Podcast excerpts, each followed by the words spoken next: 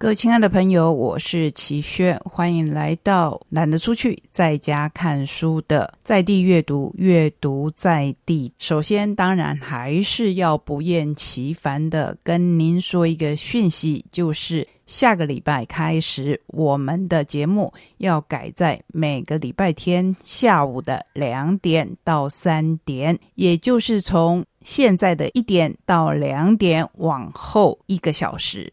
当然，希望大家继续捧场，跟我们在空中共读。选书讲的是十五到十八岁的孩子。那在这个单元的第一段，我就想要跟各位分享更多关于孩子的想法。先连续来介绍《亲子天下》这一本杂志的九月号跟十一月号，也就是一二零和一二一期。倒过来看，我们先看看十一月号。为了孩子，我们不能只想五年、十年。十一月号的封面故事：培养改变世界的行动者。Let's SDGs，培养孩子的核心素养和未来能力。编者说，这个月号的封面故事也许会让你皱起眉头，心里 OS：怎么又来了一个新概念？但其实 SDGs。一点都不新，也早已经在我们的生活和教育现场。SDGs 是联合国在二零一五年宣布的十七个永续发展目标，它的全名是 Sustainable Development Goals。翻译成中文就是刚才说的永续发展目标，因为在二零一五年就宣布了，所以编者说，其实这个观念一点都不新。不过，虽然是在二零一五年宣布，可是这十七个目标是希望到二零三零年的时候，世界各国要达成。永续发展不只是环境保护，而是希望找到兼顾社会公平、环境永续、经济发展的共好解方。听起来很伟大的 SDGs 和永续跟中小学生有什么关系？我们通常会为孩子储蓄，希望为孩子预备一个美好的未来。但储蓄除了钱，还可以储存什么呢？以整个地球来说，可以储存空气、水和面对未来的态度、价值观和能力。SDGs 永续素养就是孩子现在必要的装备。要怎么样拉近永续发展目标和孩子的距离？最重要的是有感。相信这也是我们大人要达成目标的首要条件，就是你要有感。那我们要怎么样帮助孩子有感呢？就是连接孩子的生活经验。在全台疫情大停课的前两天，我们到台中永安国小采访，看老师如何用绘本、桌游讨论和实作，带领孩子体验永续发展目标。一位当时六年级的女生说：“她对目标五的性别平等最有感。”因为奶奶重男轻女，她和姐姐要不断的用好成绩、好表现去证明女孩也很棒。如何解决这个问题？她说可以举办像桌游里交换身份的活动，让原本会歧视别人的了解到被歧视是一种很不好的感觉，然后就会慢慢的改变。说到这边，我跟编者一样的相信。SDG 已经在他的心里萌芽了，所以说隔行如隔山，朋友们很难相信这样一本薄薄的杂志，在制作这个专题上花了超过半年的时间。天下杂志教育基金会今年邀集七位中小学阅读专家，打造台湾第一个为六到十二岁孩子严选永续好书的 SDGs 儿童永续书房，也成为我们的绘本推荐书单。另外一位参与采访写作的同事，也深深被温柔守护着下一个世代的受访者激励而感动。资深记者许佳琪就表示，做这一刊的时候，一直接收到各种恐怖的气候变迁危机议题，觉得天哪，地球好像真的快完蛋了。但因为这一群温柔大人的努力，也影响孩子，就觉得未来还是有希望的。Let's SDGs，Let's SDGs 吧。就像一位受访者说的。有了孩子，你就不能只想五到十年，要想办法让下一代也能生存。我们慎重以对，因为 SDGs 是我们要留给孩子的未来。常常觉得杂志比书还难介绍，因为杂志一定有一个封面故事，然后里面偏偏都是精彩的实际案例以及文章，需要您好好的来读。回头再看二零二一年九月号，有没有想到那个时候我们面对最大的议题是什么？就是从五月中旬大停课，全台师生终于要重返魁违一百零五天的校园，数位及远距教学将不会只是疫情下的备案，而是迎向未来变动必要的装备。老师和家长都要学习适应这个新常态。所以九月号的封面故事就是重返学校，线上线下学习的新常态。不过在这里面，我有特别想要跟各位分享的两小段，一篇是讲述昔日课堂卤蛇变身老师的教学教练，里面有一段短短的 Q&A，我特别有感。问的是小时候对你来说读书是什么？有没有喜欢的科目？这一位现在的超级讲师王永福回答说：“读书是痛苦的啊，背诵我真的不行，我永远都是挂点的，考试就是烂嘛。比较好一点的是国文，因为我很小就喜欢自己看书，梁实秋的散文、漫画，书架上什么环宇收齐百科全书都喜欢看。”高中联考失利，上了全中区倒数第二名的五专土木系，不是因为我喜欢土木，而是分数就到那边。讲起来可能很难相信，我在书柜上看到一本书叫《计算机概论》，以为是谈工程用的计算机，拿起来发现我居然看得懂，诶，知道那个程式码在写什么。从此，他的人生就不再一样。所以，可不可以陪着你们家的小孩找到他真正兴趣所在？只要他有兴趣，将来就可能成为他的专长。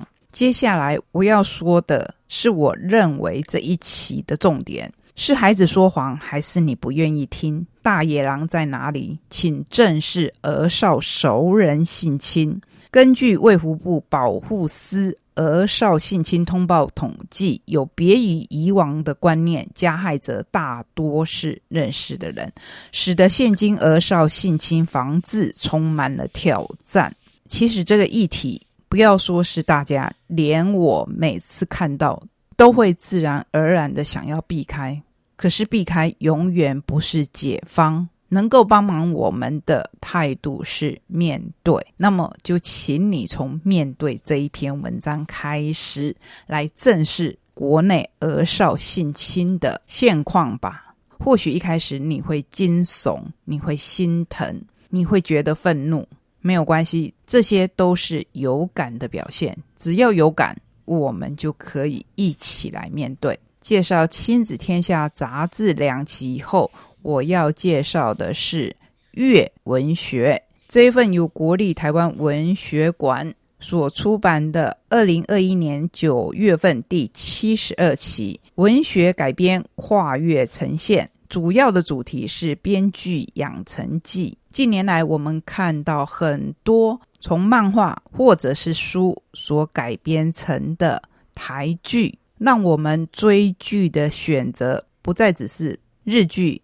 美剧、陆剧或韩剧，还有台剧，比如说《熟女养成记》，比如说《用酒干嘛点》，比如说《斯卡罗》。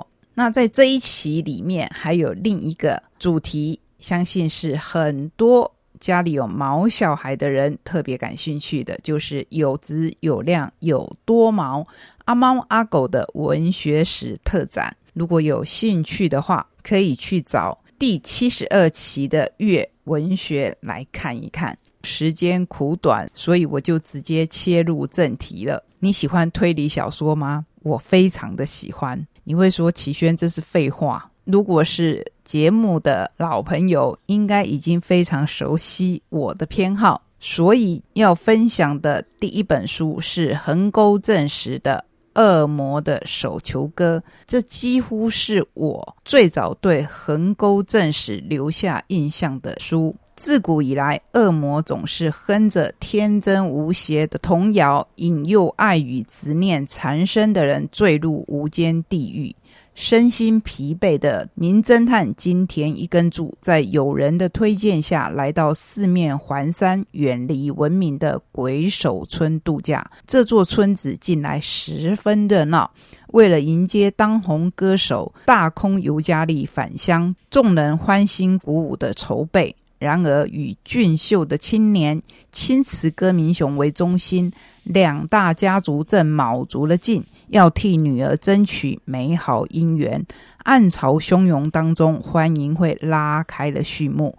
不料，翌日由良家千金沉尸瀑布，那里放着漏斗，喜事转眼化为丧事。守灵当夜，人李家的千金又死于酒窖，腰带上。插着秤杆与大小金币，遗体呈现的构图诡异，却又充满诱惑，与几乎失传的手球歌内容一模一样。金田一循线追查，发现纷纭的证词不约而同围绕着二十年前震惊全村的杀人悬案，诉说着性暴力背叛的手球歌，暗示着多少悲剧即将上演。究竟是怎样的红尘欲念，造就出如此冷血的凶手？手球是什么？手球就是您在封面上可以看到的，或是您现在如果到日本去旅游，还是可以看到他们传统的一种游戏，就是边拍着手球边搭配歌曲来唱。像这本书里面的《鬼手村手球歌》是这样唱的。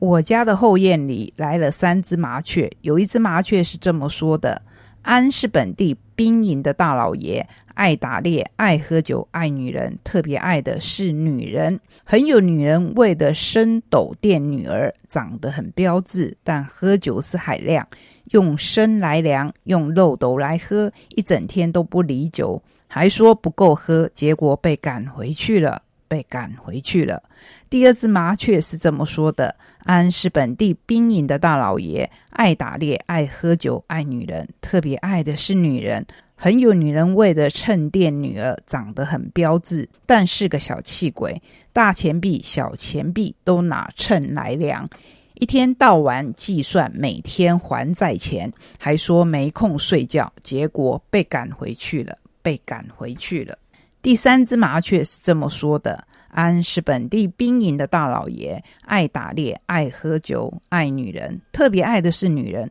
很有女人味的锁店女儿，长得很标致，地方有名的大美人。大美人的锁出毛病，锁出毛病，钥匙便不合，就说钥匙不合，结果被赶回去了，被赶回去了。刚才说到了故事的大纲，我们已经看到前两桩命案。以及更早的一桩悬案，故事会不会依着这一首手球歌来走呢？那就要请你亲自来看看独步文化所出版一系列横沟正史的作品，最新的这一本《恶魔的手球歌》。我们还要来看看独步文化所出版的另一本最新的《不死鸟》，作者是薛西斯。这本小说与其说是推理小说，还不如说是新一代年轻人所写的武侠小说。段子剑客入长生，四处漂泊。某日发现一具棺木，里面竟关着活生生的少女。少女一身血色红衣，眼下有颗痣。自称陈安，问他来自何方，不清不楚，只说丹阳派要杀他。少女讲的煞有其事，却自相矛盾。比如要杀他，怎么不直接下手，只把他关在棺木，让他逃出来？不过陈安性格天真无邪，对万事万物保有童心。长生多年和亲人分离，心中有憾。如今像得到新妹妹。薛西斯自己说，当年撰写《不死鸟》的时候，有些故事情节我仍无能为力处理，而不得不放手。这一次，我终于能够将以前的遗憾之处一起补足完成了。所以，如果您看过旧版的《不死鸟》，你一定要看完整版的。如果你跟齐轩一样，从来没有看过这一本书，那么现在看正是时候。最后，我们要来介绍几乎是东美文化出版起源的约翰·哈威所写的《寂寞芳心》。先来介绍作者约翰·哈威，一九三八年出生于伦敦，是小说家，也是诗人与剧作家。他在诺丁汉大学取得硕士学位以后，曾经在中学教授英文与戏剧，后来转而从事专职写作。最为脍炙人口的查理·瑞尼克探案系列第一部作品《寂寞芳心》普出版便广受瞩目，获英国 BBC 改编为影集，并且登上英国《泰晤士报》的二十世纪百大犯罪小说榜。或许就是因为有太多人喜欢这个系列了，所以包括本书译者李静怡。也是东美文化的总编辑亲自上阵。他是国立政治大学外交系博士，美国斯坦福大学访问者，曾经任职出版社与外交部，亦有《追风筝的孩子》《灿烂千阳》《远山的回音》《完美的间谍》《末日之旅》等等。我是第一次看约翰·哈威的小说。也第一次认识主角人物诺丁汉刑事侦查部督察查理·瑞尼克。他失婚独居，生活里只有爵士乐和以爵士乐手命名的四只猫。但孤独的生活让他了解城市的孤寂疏离，让他看见犯罪表象下的脆弱人心。虽然这是个他越来越不懂的世界。《寂寞芳心》是瑞尼克首次登场之作，普出版及畅销。我也发现是国内很多喜欢约翰·哈威的朋友高度推崇的系列首作。在这一段由秋天进入冬天，气温越来越低，越来越适合我们窝在床上看书的日子里，希望《寂寞芳心》可以陪你度过一段。美好的阅读时光，我是齐轩，谢谢你陪我共度最后一次从一点到两点的共读好书时光。我们下个礼拜同样在礼拜天，可是改为两点到三点空中再见，拜拜。